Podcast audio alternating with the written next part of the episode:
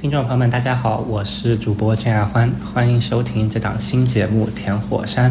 那么本期节目是开播以来，其实还没有正式开播的第一期节目，所以想要整一些不太一样的东西，可能没有那么有趣，也有可能在有一些人看来会有一些费解。但是这期节目基本上会表达我为什么想要做这一期播客。以及播客这一个媒介对我来说包含了哪些可能性？以下这期节目是关于播客的播客，是一期可能有一些匪夷所思的播客。如果可以接受这些细节和设定，那么欢迎你继续听下去。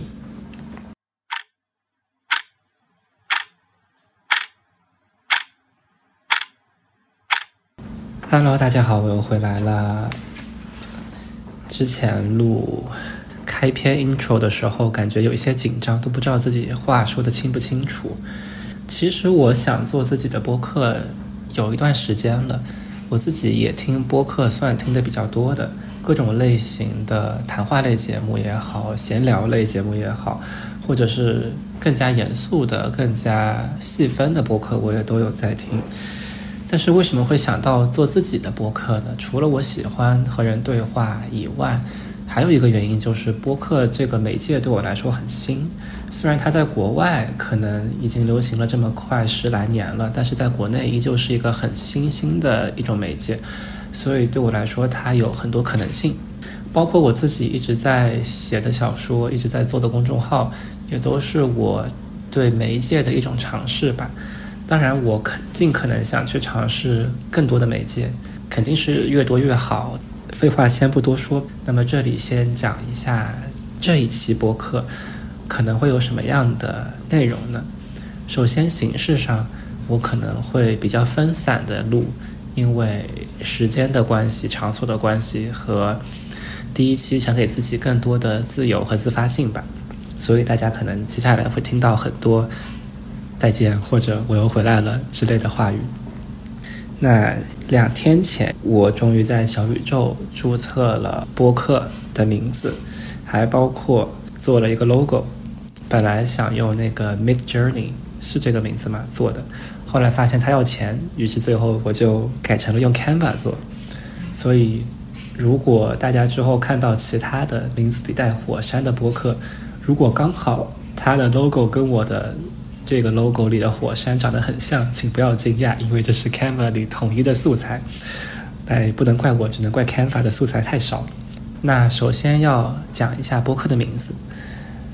这个呢，我需要先离开一会儿，大家等我一下，我要去拿我的电脑。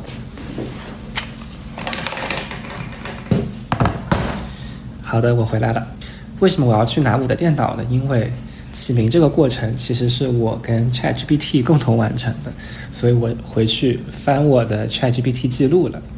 首先，我跟他说，帮我想一个播客名。我一开始非常的模糊，那 ChatGPT 就给了我一些很难听的、很笼统的名字。我来念一下，比如说“声音探索者”、“主题漫游”、“心灵共振”、“听我说”、“思维之声”。接下来呢，我就给了 GPT 喂了一些素材。因为我自己有在写作和创作虚构文学，所以我就想到把我写过的东西喂给 GPT。但是全部把小说文本喂给他肯定不太现实，所以我就想到说，我后来就是把我写过的小说的标题全都喂给他，大概这么三十个。我说我把我的小说标题提供给你，请你从这些标题中获取灵感，想一个播客名。然后我就把将近三十个小说标题喂给他了。他依旧起的不是很好，他起的是这种生活片段、离别情感、爱情的复杂性、回忆碎片、人性探讨这一类。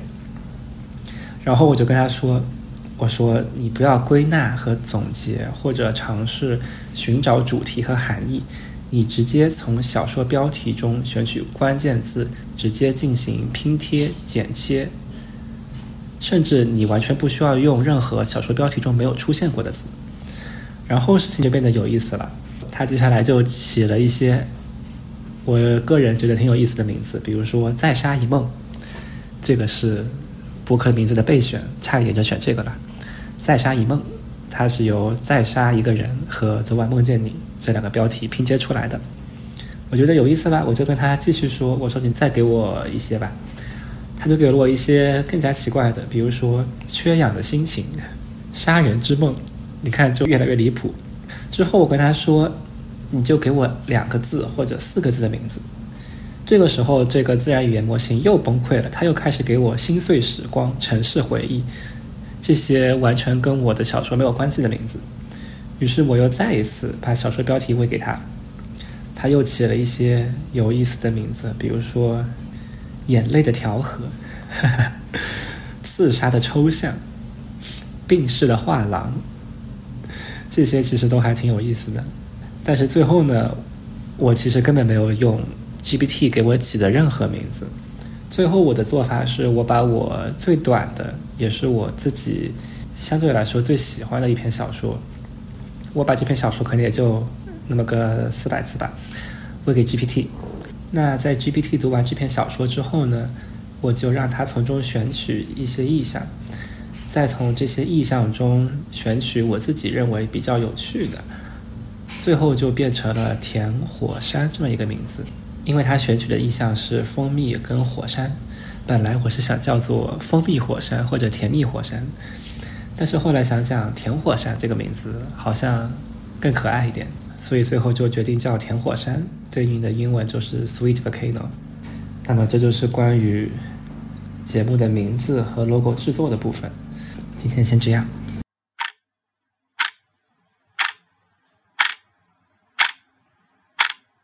Testing Testing。OK，大家好，我又回来了。那现在又过了一段时间，我刚刚写完了本期播客的稿子。其实也没有什么东西写了。如果真的要看的话，其实也就是一本很小的笔记本上写了两页，正经的构思和内容其实也就一页，所以也不能说是稿子，但是起码写完，让我对自己要说什么有了更清楚的想法。那具体录制就等到之后了。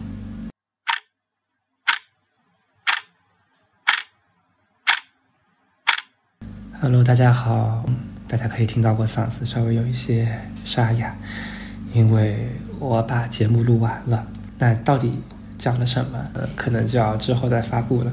毕竟本期节目只是一期花絮，一期关于播客的播客。那我可能接下来几天会花时间做一些剪辑，或者再给一些朋友听听，问问他们的意见。之后这期播客就会发出来了。那今天先这样，拜拜。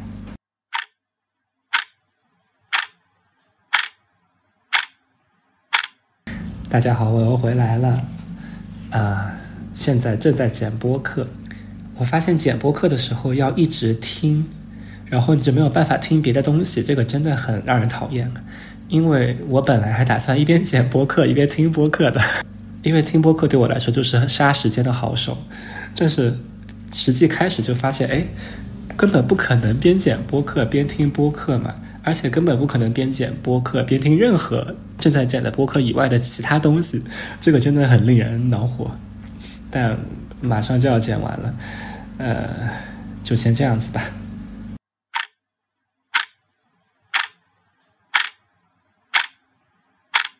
哎，大家好，有一个沉重的消息，感觉这期播客可能会发不太出来。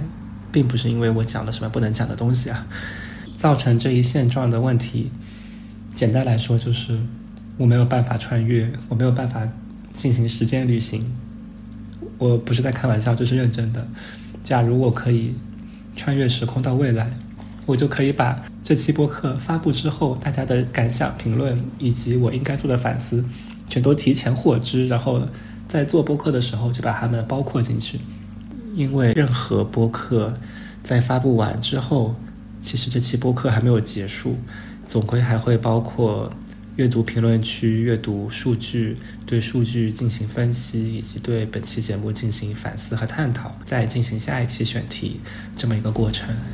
但是既然这是一期关于播客的播客，我就不可能在本期播客中做任何需要在播客发布后才能完成的事情。简单来说，如果我想让这期播客成为一期完整的播客，那么它就必须包括播客发布之后对播客内容的回顾、对数据的分析、对节目的反思和探讨。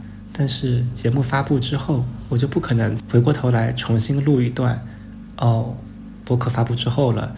这些是数据，这些是感想，这些是评论，这些是反思。再把这些东西重新编辑到已经发布了的播客之后，再细而化之。即便我可以将这些新内容，也就是后期的反思的内容，编辑到原来发布的博客，我也同样改变了这一期播客的内容。这期播客本身就会成为一期新的博客。那么，对于这些新加的内容，又会有反思，又会有探讨，又会有评论。难道我要将这些无尽的循环全都包含到一期播客里吗？这好像不是播客应该承载的事情。所以，嗯，我可能发不出我想要发的那一期播客了。应该说，做一期关于播客的播客，根本就是一个不可能的任务，因为播客的收听一定是线性的，而且它主要是依靠听觉，是我们没有被那么锻炼好的感官。它不像小说或者电影，因为现在已经有很多的原小说、原电影，有这些关于小说的小说，关于电影的电影。当叙述小说的行为本身也成为小说叙事的一部分，当观赏电影的行为同时也被包括进了电影的含义中，当拍摄电影的过程也成为了电影的一部分的时候，这些东西对我们。造成的冲击和它所包含的这种折叠、反转、内化这样丰富的含义，就会为我们打开更多的可能性。但是播客，我不禁怀疑，现在有没有一种方法可以让播客也接受这样一种可能性？目前我是想不到，因为因为它太线性了。当然，如果你非要说，其实电影跟小说也有这样的问题，对吧？任何的艺术作品一定会包括。受众对它的分析，就像电影是被观众看见了才成为一部电影。小说，即便作家说我不是为任何人写作，而是为我自己写作的，他一定会潜意识里依旧存在一个阅读的受众，不然你不会有那么多的手法、那么多的技巧、那么多展示和讲述的区别，一定还是会有一个潜在的读者或者作者身份在的。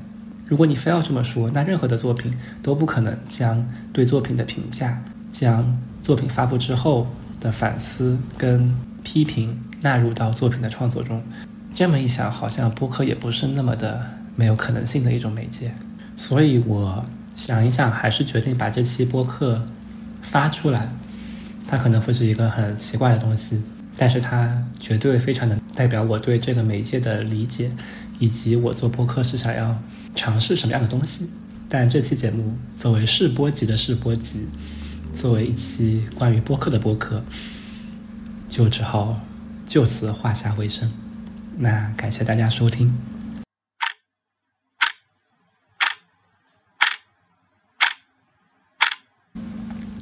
刚才大家听到的这一期播客呢，是我做的第一期播客，这边。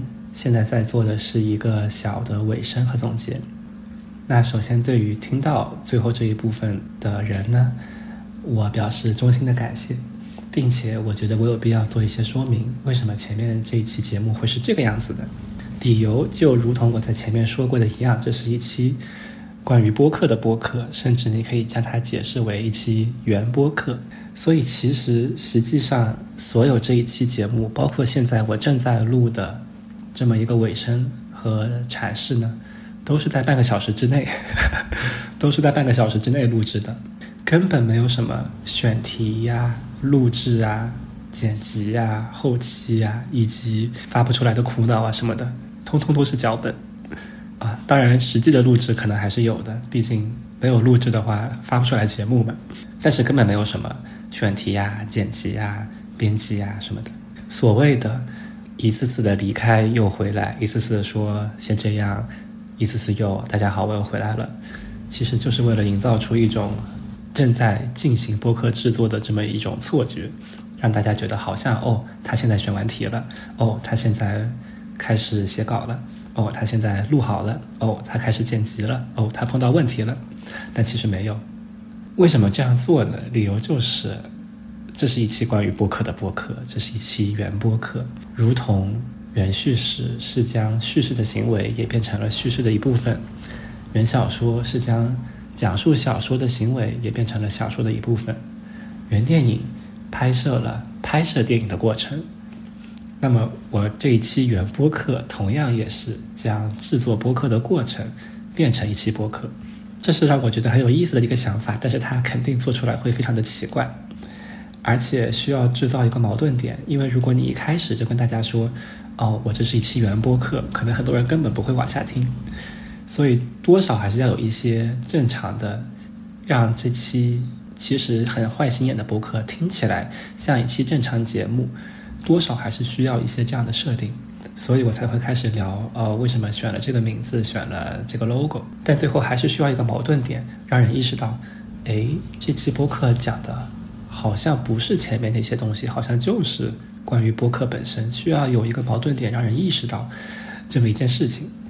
而我选择的矛盾点呢，就是时间上的错位，就是你无法在录播课的过程中将数据分析对播客的后置的评价和批评纳入到播客创作中。我觉得这还是一个比较方便我操作、很讨巧的点。有这样一个矛盾点，我就可以让听众去思考：哎，这到底是一期什么样的播客呢？最后想说的是，虽然我尝试做这么一期原播客，在播客中想要去纳入这么一种原叙事，但是我的录制依旧是线性的，这就需要有非常多的安排，非常多的脚本，也是为什么前面会有那么多的离题。但是这让我很很激动，因为我意识到创作播客的过程，尤其是创作这么一期原播客的过程，也是一种虚构。它让我意识到，播客这个媒介其实可以做到小说或者电影或者其他的媒介同样可以做到的虚构，而且这种虚构会由于这个媒介的特殊性而有更加多的有意思的地方。我可以给大家念一念我写这一期真正的脚本是什么。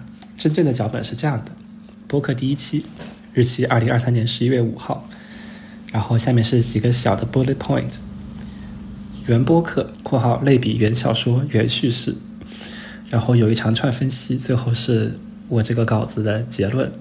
因此，播客的内容应该就是播客的制作过程，如同原小说将讲述故事的行为化为故事的一部分。本期原播客要做的，也就是将制作播客的过程变为一期播客。这就是本期的全部目的。之后的节目确实不会再这么奇怪。接下来的节目中，会跟我的朋友们一起尝试通过这种媒介去进行虚构，去进行探索。当然，会以更加正常的方式讨论更具体的人名、地名和作品名。那么，就请大家期待田火山接下来更为正经的节目。也再次感谢大家收听本期关于播客的播客，关于试播集的试播集。那么，我们下期再见，拜拜。